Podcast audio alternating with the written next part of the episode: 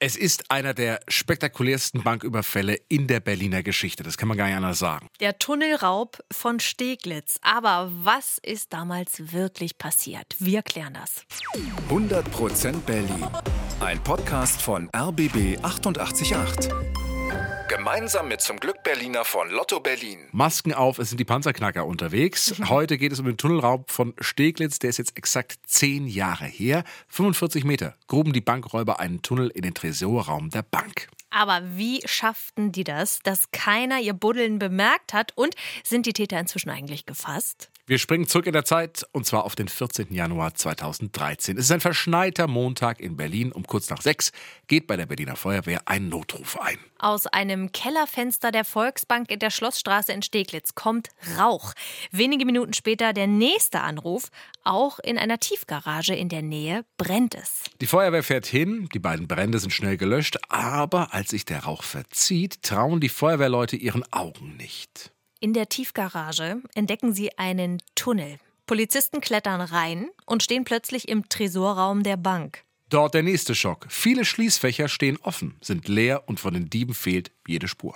Ist wie in einem Krimifilm. Wahnsinn. Die Polizisten sind fassungslos. Wie haben die Täter das gemacht? Ja, und um diese Frage zu beantworten, müssen wir in der Zeit noch weiter zurückspringen, und zwar in den Herbst 2011, also zwei Jahre vorher. Da betritt ein Mann die Volksbank in der Schlossstraße. Er legt einen niederländischen Pass vor. Der Mann sagt, könnte ich mir mal die Schließfächer anschauen? Klar, sagen die Banker, er geht in den Tresorraum.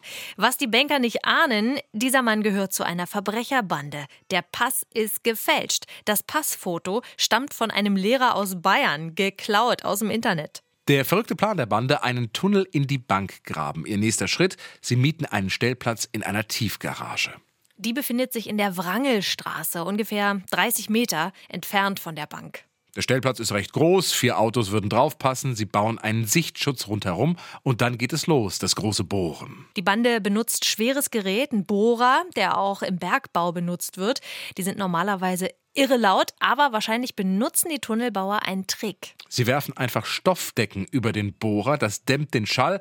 Außerdem sind in der Gegend auch viele andere Baustellen. Berlin eben. Ja. Und deswegen fällt so ein bisschen Baulärm einfach gar nicht weiter auf. Viele Wochen schuften die Gangster, arbeiten sich vorwärts, 120 Tonnen Sand bohren sie weg, den verteilen sie irgendwo in Berlin, überall so kleine Haufen. Und dann der 12. Januar, also zwei Tage vor dem Brand. Ein Wachmann einer Sicherheitsfirma bemerkt früh um sechs, oh, Alarm im Tresorraum. Er macht sich auf den Weg zur Bank, schaut sich dort um, geht zum verschlossenen Tresorraum, dort bemerkt er nichts Ungewöhnliches und geht wieder. Doch das war kein Fehlalarm, sondern die Tunnelgangster. Die haben nämlich ihr Ziel erreicht. Sie durchbohren die Tresorwand, eine Wand aus 80 Zentimeter dickem Stahlbeton. Sonst allerdings ist der Tresorraum nicht besonders gut gesichert. Es gibt keine Sensoren, die bei Erschütterungen einen Alarm auslösen. Kameras mit Bewegungsmeldern gibt es zwar, aber die überwachen nicht den kompletten Tresorraum. In ein paar Ecken filmen die nicht. Und genau in diesen Bereichen beginnen die Einbrecher jetzt, die Fächer aufzuknacken. Sie stehlen Schmuck, zum Beispiel eine Halskette mit Diamanten, Goldbarren oder Bargeld. Insgesamt hat die Beute einen Wert von ungefähr 10 Millionen Euro. Nachdem die Gangster die Fächer leergeräumt haben, kommt der nächste Schritt: Spuren verwischen. Sie schichten Autoreifen im Tresorraum auf. Außerdem gießen sie eine Benzinspur durch den ganzen Tunnel bis in die Tiefgarage. Dann legen sie Feuer. Alles brennt lichterloh. Und damit sind wir jetzt wieder an diesem 14. Januar 2013, als die Polizei den Tunnel entdeckt. Aber obwohl die Bankräuber ja dieses große Feuer gelegt haben, die Ermittler finden trotzdem was im Tunnel. Bierdosen aus Polen nämlich mit DNA-Spuren dran.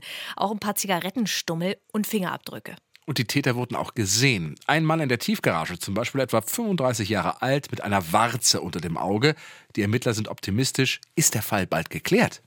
Hm, die Enttäuschung kommt. Die DNA-Spuren ergeben keinen Treffer, auch die Fingerabdrücke nicht. Aber die Ermittler geben nicht auf. Staatsanwalt Sebastian Sendt. Der Tunnel ist vermessen worden mit einem Roboter. Ähm, als der Tunnel dann aufgemacht wurde, also ausgebuddelt wurde, ähm, wurde auch nochmal mit einer Drohne der Tunnelverlauf von oben vermessen, dass man auch wirklich genau die Führung des Tunnels sehen konnte. Die Anwohner, die werden natürlich auch befragt und die meinen, ja, wir haben schon manchmal Bohrgeräusche gehört. So erzählt es eine Buchhändlerin. Also ich erinnere mich, dass ich im Sommer mal rausgegangen bin, weil ich das Gefühl hatte, also die kommen hier wirklich durch die Wand.